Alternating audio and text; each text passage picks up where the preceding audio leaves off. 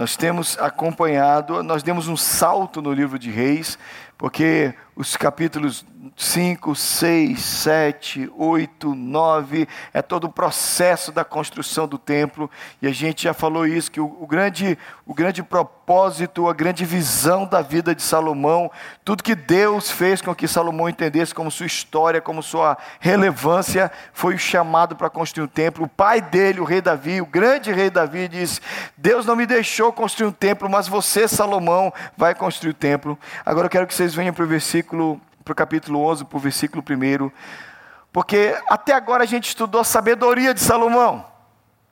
Até agora nós, estu nós estudamos quão sábio, quão correto, quão justo, quão é, é, virtuoso por causa da, das bênçãos e da graça de Deus Salomão foi. Mas nesse momento, e eu peço que você, eu peço que você preste atenção para esse momento, há uma quebra na história de Salomão. E todo, toda a sabedoria, todo conhecimento, toda prosperidade, todo o sucesso, tudo de bom que aconteceu na vida de Salomão, destoa a partir desse momento, do capítulo 11. Então, preste atenção na leitura, porque tudo que a gente estudou nessas três semanas precisa desse fechamento aqui no capítulo 11. O texto nos diz assim: o rei Salomão amou muitas mulheres. O rei Salomão amou muitas mulheres estrangeiras. Além da filha do faraó, eram mulheres moabitas, amonitas, edomitas, sidônias e hititas. Elas eram das nações a respeito das quais o Senhor tinha dito aos, aos israelitas: Vocês não poderão tomar mulheres dentre essas nações, porque elas os farão desviar-se para seguir os seus deuses. No entanto, Salomão apegou-se amorosamente a elas, casou com 700 princesas. Eu vou repetir, que talvez você não ouviu. Casou-se com 700 princesas e 300 concubinas e as suas mulheres o levaram a desviar-se. À medida que Salomão foi envelhecendo, suas mulheres o induziram a voltar-se para outros deuses, e o seu coração já não era totalmente dedicado ao Senhor, o seu Deus, como for o coração de Davi, seu pai. Ele seguiu Astarote, a deusa dos Sidônios, e Moloque, o repugnante deus dos Amonitas. Dessa forma, Salomão fez o que o Senhor reprova, não seguiu completamente o Senhor, como seu pai Davi. No monte que ficava a leste de Jerusalém, Salomão construiu um altar para Camus, o repugnante deus de Moabe, e para Moloque, o repugnante deus dos Amonitas. Também fez altares para os deuses de todas as suas outras mulheres estrangeiras, que queimavam incenso e ofereciam sacrifício a eles.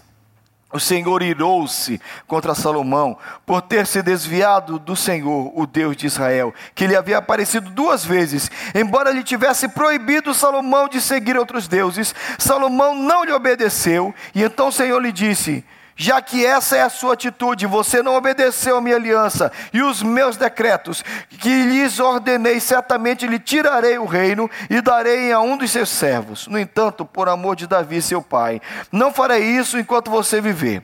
Eu tirarei da mão do seu filho, mas não tirarei dele o reino inteiro. E lhe darei uma tribo, que vai ser Judá, por amor de Davi, meu servo, e por amor de Jerusalém, a cidade que escolhi. Último versículo é só o início do outro, só para a gente entender o que vai acontecer. Então o Senhor levantou contra Salomão um adversário, o Edomita Haddad, da linhagem real de Edom. E a partir daí, se você continuar lendo o texto, inimigos e mais inimigos vão se levantar contra Salomão. Como é que você já ouviu aquela pergunta?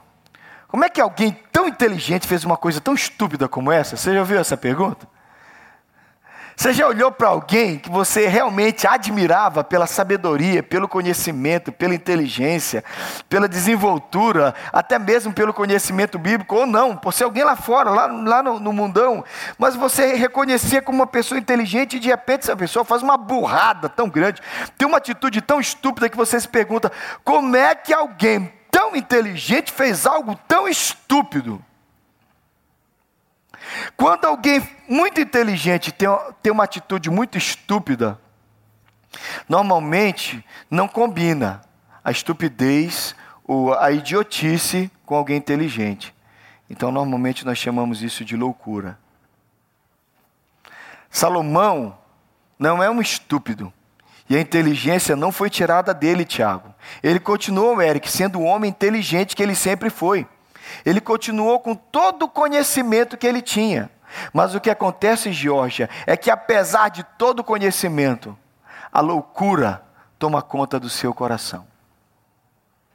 Ele construiu, essa aí é uma réplica do templo que ele construiu uma réplica do melhor e mais belo templo já construído para Deus em Jerusalém, incomparável em glória, incomparável em beleza. Ele foi reconstruído, ele foi remodelado, mas nenhum templo foi como o templo construído por Salomão. Salomão viveu para a glória de Deus por muitos anos da sua vida. Então a pergunta que fica aqui, e eu quero começar desse jeito, é lembrando para você e para mim, se Salomão pôde, apesar da sua sabedoria, ter seu momento de loucura, será que você não pode? Será que eu e você, apesar desse livro, apesar dos anos de discipulado, apesar dos anos de igreja, será que nós não podemos cometer loucuras? Então, cuidado para você não, não, ouvir essa pregação. E muitas vezes eu prego, eu vejo isso acontecendo direto. A pessoa chega lá na porta da igreja e começa a falar do personagem. Deixa eu explicar direito o que, é que vai acontecer. Irmãos, nós partimos de Salomão para olhar para a nossa vida. O assunto é Gustavo, o assunto é Thales. O assunto é Irani, o assunto é Renato. Nós somos o assunto. Porque Salomão já morreu e está com Deus. Nós é que estamos vivendo essa realidade aqui. E que nós, que nós tenhamos a humildade de olhar para a vida de Salomão e nos preocupar com a nossa história. Porque nós podemos ter os nossos acessos e os nossos momentos de loucura e jogar por terra toda uma história. E jogar por terra tudo de bom que Deus nos deu por loucura. Como um homem sábio, inteligente, cheio de um espírito vindo de Deus, consegue fazer tanta besteira? Vamos pensar um pouquinho? Alguns conselhos para você e para mim. Está pronto para colocar barba de molho? Vocês conhecem essa expressão? Ah, já ouviu essa expressão? Cachorro, então fala aquela outra: cachorro picado por cobra tem medo de linguiça. Gato escaldado tem medo de água fria. Seja lá o ditado que usa na sua terra. Fique esperto. A ideia é, fica esperto. Ok? Primeira coisa, vamos ler o texto para entender como deveriam ser um rei. Lá atrás, quando o povo de Israel estava já no, quase entrando na terra prometida, Moisés está se despedindo deles. São as profecias finais de Moisés para Moisés morrer e passar o cajado para Josué, para que eles entrem na Canaã, na terra prometida. Moisés profetiza sobre o futuro. Moisés disse: Olha, vocês deveriam ter o Senhor como rei de vocês. Deus quis, Deus sempre quis que Israel fosse uma nação diferenciada das outras nações. As outras nações tinham reis, mas Israel ia ter o Senhor como seu rei. Mas Deus já sabia que no futuro eles iam ficar: ah, a gente quer ser igual a todo mundo, a gente quer ser igual a todo mundo. Então Deus disse: vai chegar a hora que vocês vão querer ser, ser como todas as outras nações. E se quando entrarem na terra que o Senhor teu Deus, seu Deus lhes dá, vocês disserem: queremos um rei que nos governe como tem todas as nações vizinhas. Tenham cuidado de nomear o rei que o Senhor, o seu Deus, escolher. Ele deve vir dentre os seus próprios irmãos israelitas. Vamos lá embaixo agora, porque está aqui as diretrizes para o futuro rei. Vamos lá? Esse rei, porém. Hum, ah, ah, ah, não estou vendo a voz de vocês. Vamos lá de novo. Esse rei, porém, deverá adquirir muitos, nem fazer o povo voltar ao para conseguir? Pois o Senhor lhes disse. Continua. Ele. Está claro isso? Lê de novo. Ele não deverá tomar para si? Continua. Última parte.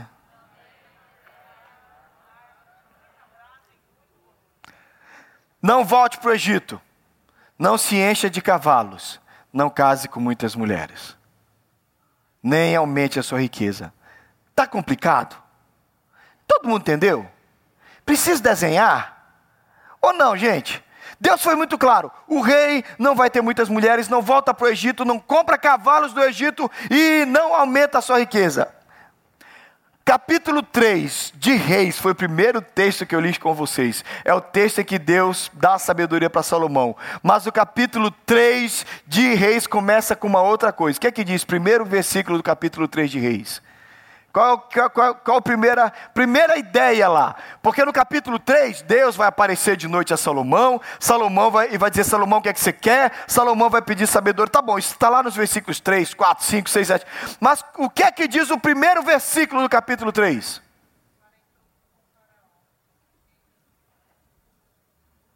que é que diz? Eu já ouvi aqui. Oi? Como? Ele se tornou parente do faraó como? Casou com a filha de quem? Me, me, me explica o que está difícil de entender aqui. Que parte diz que um homem inteligente não entendeu? Porque eu não estou entendendo, Eric. Leia lá em cima, de novo, a, a segunda parte. Esse rei. Não, lá em cima, aqui ó. Cavalos, nem. Aqui ó. Volta aqui. Volta aqui. Aqui e aqui. E aqui. A primeira coisa que é dita para eles, além dos cavalos, o que é que ele não deve fazer? Mas cavalos, nananana, e povo voltar. Não, é voltar para o Egito, é a segunda coisa. O que é que ele não podia fazer? Com quem que ele casa? Não, não, não, não, não, não, não, não. Ele é um homem inteligente, ele entendeu. Vamos lá de novo. Presta atenção, Rildo, que você não entendeu. Salomão entendeu. Ele não podia fazer o quê? E depois disso, voltar para o Egito. Com quem que ele casa? De quem ele compra cavalo? Onde é que os cavalos são, são guardados com cachoeiras? Nas cocheiras. Onde é que ele fica? A Bíblia diz que ele tem cavalos, eu li isso semana passada, cavalos e mais cavalos. Quantas mulheres ele casou? E, e concubinas? Para as horas vagas. Porque quem tem 700 mulheres tem bastante tempo, né? Aí nas horas vagas tem, tem 300 concubinas. Gente, você mal dá conta de uma mulher. Você mal dá conta de uma mulher.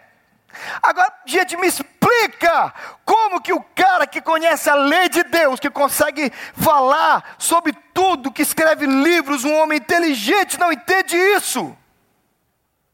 Irmãos, você nunca tropeça na montanha, numa montanha, você nunca tropeça no Monte Everest, você nunca tropeça na Cordilheira do Himalaia, você tropeça em pequenas pedras. Você nunca começa com um grande desvio. Olha só, gente, o que acontece para ele, e isso tem que estar no nosso coração. Pequenos desvios lá no futuro vão produzir grandes fracassos. Tudo que Salomão não começou comprando centenas de cavalos. E a Bíblia não diz que ele não podia ter cavalos. Diz que ele não deveria aumentar para si tanto cavalos. Não deveria. Olha o que acontece. Não volta para o Egito. Eu tirei vocês de lá. Ele vai, gente, e faz um acordo com o faraó. Casa com a filha dele.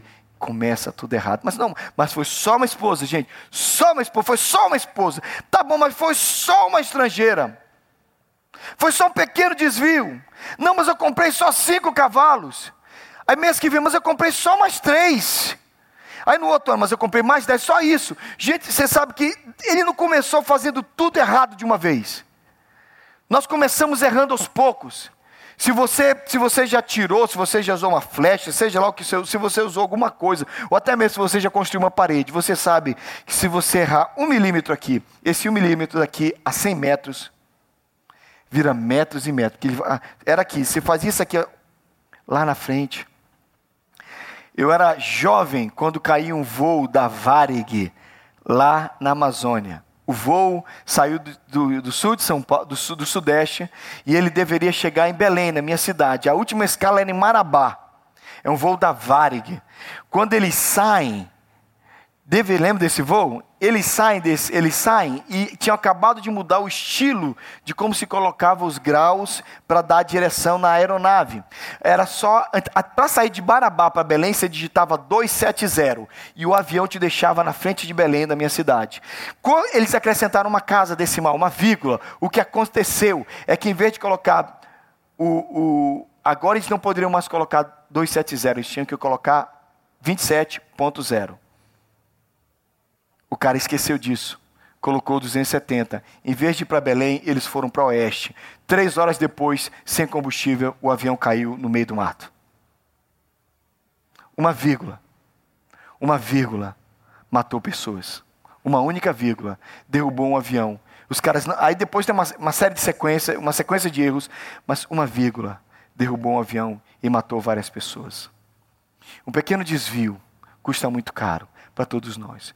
Por que ele não poderia ter cavalos? O problema não era os cavalos. Mas você lembra do que aqui Davi fala? Se você já leu os salmos, você prestou atenção quantas vezes o rei Davi, escrevendo, escrevendo os seus salmos, ele fala sobre os cavalos? Olha o que, que ele diz aqui, alguns salmos. Salmo 33, 17. O cavalo não garante a vitória, a despeito da sua grande força. Ninguém pode livrar do Senhor. É, Salmo 27 diz o seguinte: Alguns confiam em carros e outros em cavalos, mas nós confiamos no nome do Senhor nosso Deus. É, Salmo 147, 10. Não, não é a força do cavalo que lhe dá satisfação, nem a agilidade do homem que agrada ao Senhor. Sempre Deus, de alguma forma, indo contra os cavalos. Gente, Deus criou os cavalos.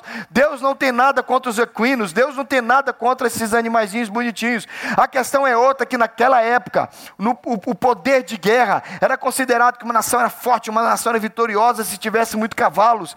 E Deus estava ensinando para o povo a dependência. Não confie em carros, não confie em cavalos. Por isso que a gente cita esse versículo. Uns confiam em carros, outros confiam em cavalos, mas nós faremos menção do nome do Senhor. Nós confiamos no nome do Senhor. Querido, o erro não é ter a estrutura, o erro não é ter o recurso, o problema é colocar toda a sua fé no recurso. o problema é que Deus estava guardando o coração do povo, Deus protegia o povo, dizendo: não olhem para os cavalos, olhem para mim. A vitória não vem dos cavalos, era muito comum para as pessoas daquela época ficarem olhando para aquilo e dizer: ah, nós temos muitos cavalos, nós temos muitos cavalos, nós somos uma nação poderosa na guerra. E Deus estava ensinando para o povo: para de olhar para os recursos, olhem para mim. Às vezes os recursos vão se multiplicando e a nossa capacidade de agir vai diminuindo. Você conhece o que aconteceu na entrada da Porta Formosa, lá no livro de Atos? Pedro e João estão entrando no templo, na Porta Formosa tem um coxo. O coxo olha para Pedro e pede uma esmola. Pedro olha para ele e diz: Não temos prata nem ouro, mas o que temos nós te damos. Em nome de Jesus, o Nazareno fica de pé. E ele salta e é curado. Lembra desse texto? Anos depois, Tomás de Aquino está visitando o Vaticano. E o Papa está mostrando para Tomás de Aquino todas as riquezas que tem no Vaticano, todo o ouro. E chega um determinado momento que ele mostra tanta coisa cara que o Papa olha para São Tomás de Aquino e diz assim: Olha, a gente já não pode mais dizer não temos prata nem ouro, não é? Tomás de Aquino olha para o Papa e diz: É, mas a gente também já não pode mais dizer levanta-te e anda. A questão não são os recursos, a questão não é o ouro, a questão não é o cavalo, a questão não é aquilo que Deus tem te dado para a sua glória, para o seu louvor na sua vida. O problema é quando você começa a acreditar nisso. Os cavalos eram isso. Se você acreditar demais nos cavalos, você esquece que eu sou o Senhor da batalha, eu sou o Senhor dos exércitos, sou eu que te dou a vitória. O Egito é a lembrança do velho homem, do passado. Não volta para lá. Eu tirei vocês de lá, não voltem para o Egito. Vocês entendem que vocês estão aqui numa nova realidade. E ele vai e volta. E ele começa a fazer essas, ter essas pequenas, é, é, esses pequenos desvios. E é assim que a gente se arrebenta, irmãos. Eu quero lembrar você, meu irmão, por amar muito você, por ter muito, muita compaixão, que é melhor ter um pouco com o temor do Senhor do que grande riqueza com inquietação, diz Provérbios 15, 16. 16. Vou repetir. É melhor ter pouco com o temor do Senhor do que uma grande riqueza com inquietação. Deixa eu trazer isso para nós. Quem são os cavalos que você colocou na sua vida que você acredita neles totalmente? Cuidado para não acreditar mais nos cavalos do que no Senhor dos Exércitos. Qual é o seu Egito? Que Deus tirou você de lá e você fica namorando querendo voltar.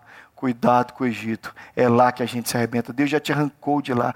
Irmãos, tem coisas que Deus, Deus tira a gente e a gente não tem que voltar. A gente tem que aprender. Às vezes Deus cria toda uma situação para nos arrancar de uma situação e a gente volta para ela. Na Jocon tive um amigo que faleceu de uma forma terrível, na base da Jocon de Fortaleza. A base da Jocon de Fortaleza tinha uma cozinha, e nessa cozinha, muito, muito legal, muito interessante, uma cozinha simples, mas o. Lembra daqueles aqueles ah, bujões de gás, mas sem ser o redondinho, aquele comprido? Cabe muito mais a industrial, lembra? Aquele bujão de gás estava ligado ao fogão industrial deles.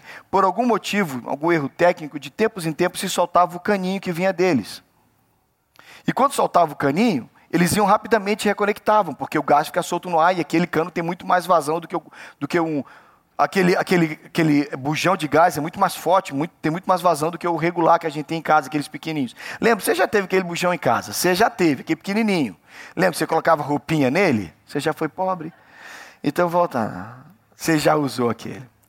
Lá na Jocum, gente, um dia o cano soltou, ninguém colocou de volta, ninguém conseguiu colocar de volta. O ar foi se enchendo de gás, até que o líder da cozinha disse: Galera, sai todo mundo, porque isso aqui vai explodir. Todos saíram.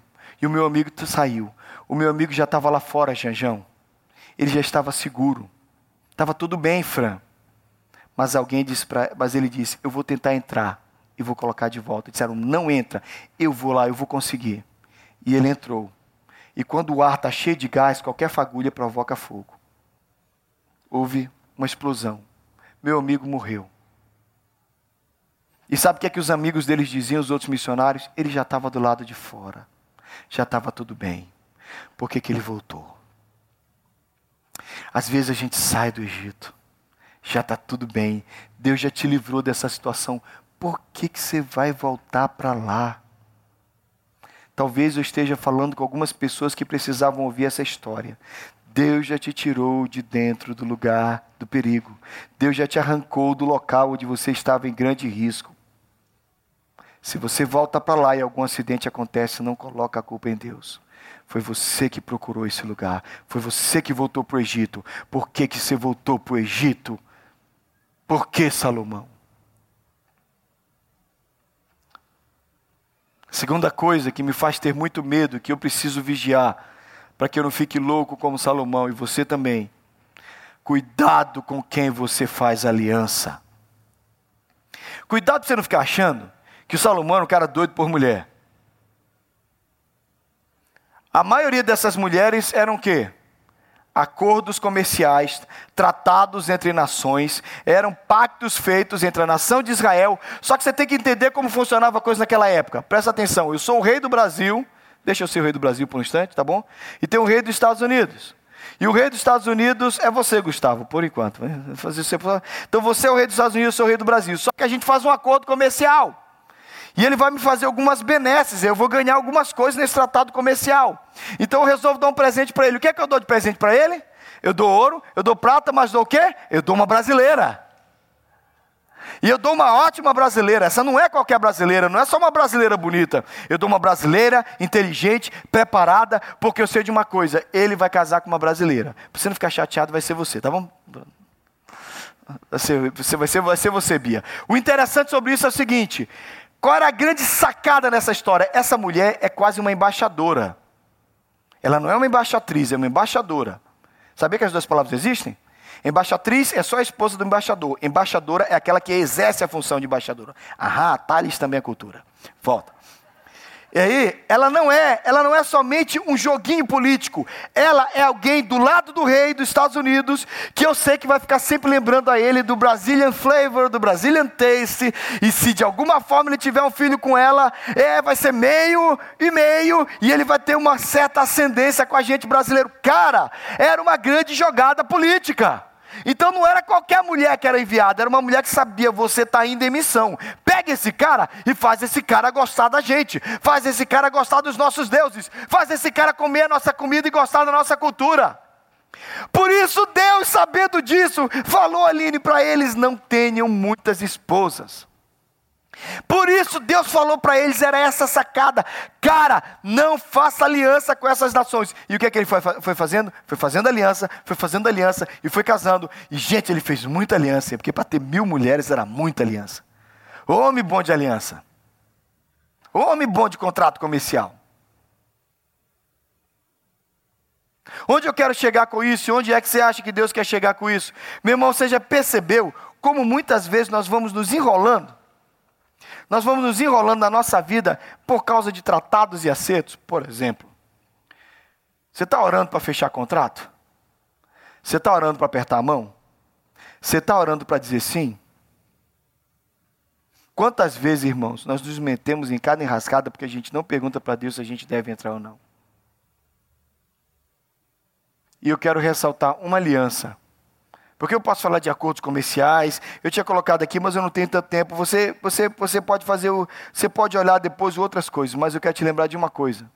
Existe uma aliança perigosíssima que a gente faz. O casamento é no próximo ponto, então espera lá. Antes do casamento existe uma outra aliança perigosíssima que a gente faz. Amizades. Você já notou? Porque a partir do momento que você se envolve com uma pessoa, olha só, você pode não gostar de. Você não gosta da cor laranja. Tem ninguém de laranja aqui não, graças a Deus. Você não gosta da cor laranja. Todo mundo que usa laranja você critica. Um dia você começa uma amizade com alguém, a pessoa começa a ficar sua amiga, sua amiga, sua amiga, aí ela começa a usar laranja. O que acontece? A sua crítica sobre as laranjas mudam. Você vai falar, hum, mas a minha amiga, você começa a ficar comprometido nos seus pontos de vista com respeito à cor laranja, só porque a sua amiga usa laranja, só porque ela usa laranja. Isso é um exemplo tolo para te lembrar que as amizades nos levam a muitas coisas. E a gente vai fazendo pactos, a gente vai fazendo amizades, alianças, contratos com gente que vai derrubando a nossa vida. Quer ver como eu estou certo? Primeira vez que alguém toma um porre, ela toma um porre sozinha em casa, certo? Quando é que a pessoa bebe, bebe, bebe até ficar doida? Com os amigos. Quando é que alguém fuma a primeira vez? Ela vê um amigo fumando, vê os amigos fumando, então alguém chega para ela e diz: quando é que a pessoa usa uma droga a primeira vez? Ela acorda de manhã e ela é uma pessoa solitária numa ilha deserta, ela diz assim: Vou fumar maconha.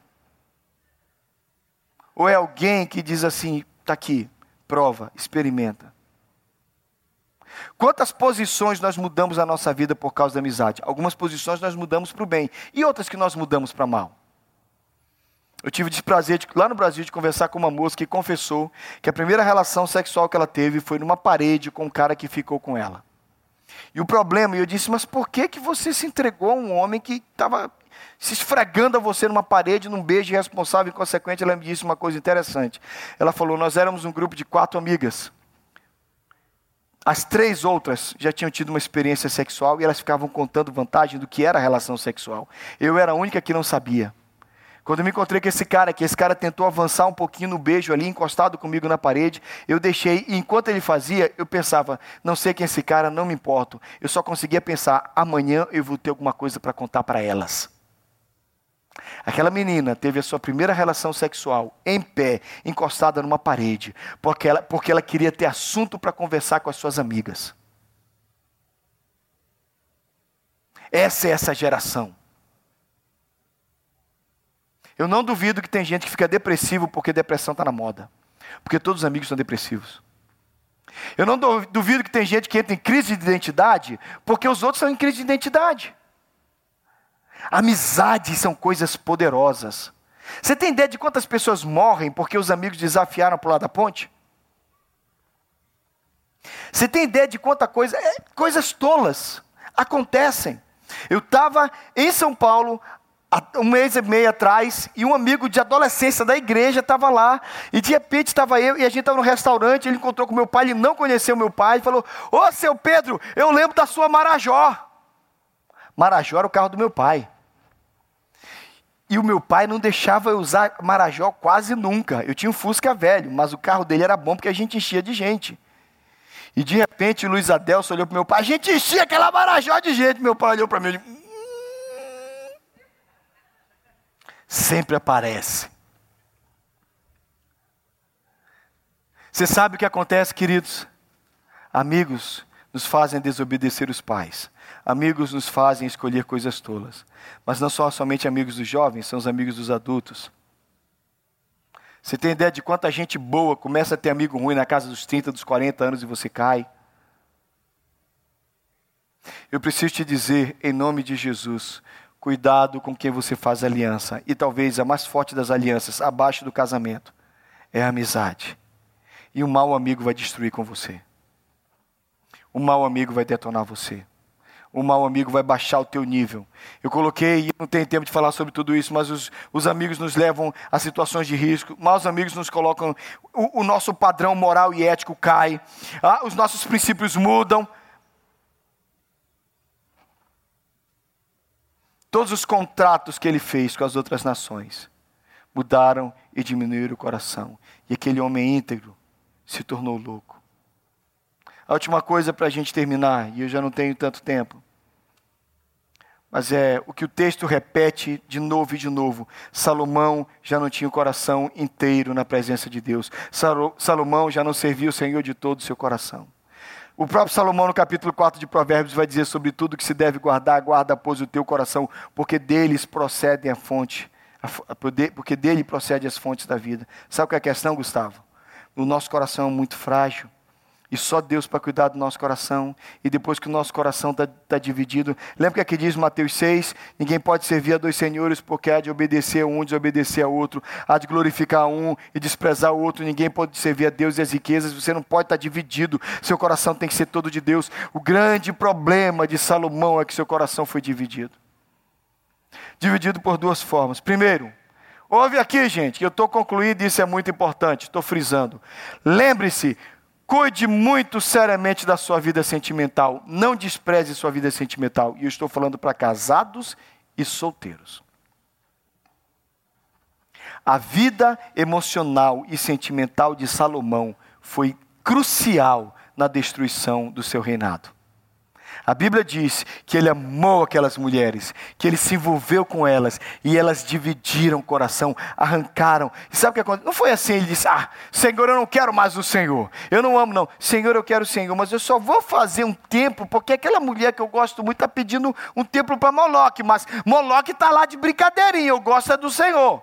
Eu vou fazer também um altar para Camus, o Deus, o Deus dos Moabitas. Mas olha, eu estou fazendo porque eu casei com essa Moabita, com essa Monita, eles gostam muito desse Deus, mas é, é só um pouquinho. Eu gosto é do Senhor. O coração dele foi sendo dividido por amor àquelas mulheres. Cuide da sua vida sentimental, cuide da sua vida emocional, cuide dos seus relacionamentos. Para quem é casado, ame somente uma e fica aí.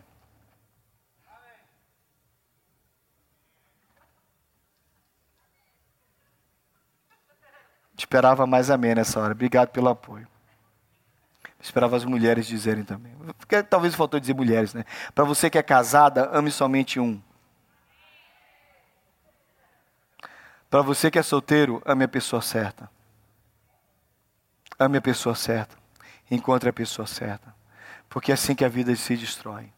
Irmãos, quando eu falo isso, eu tenho muito temor em dizer: você encontra a pessoa errada e a sua vida sofre. Você se envolve com a pessoa errada e você, a sua vida sofre. Acha a pessoa certa. Encontre a pessoa certa. Invista na pessoa certa. Amém. E última coisa. Tenha o seu coração todo para Deus. O Deus desse país é o dinheiro. O Deus dos Estados Unidos cabe na nossa carteira. É verde. Tem a cara do Benjamin Franklin, tem a cara do George Washington, tem a cara de um gente. Cuidado. Esse é o Deus aqui. E é aqui que muita gente se arrebenta.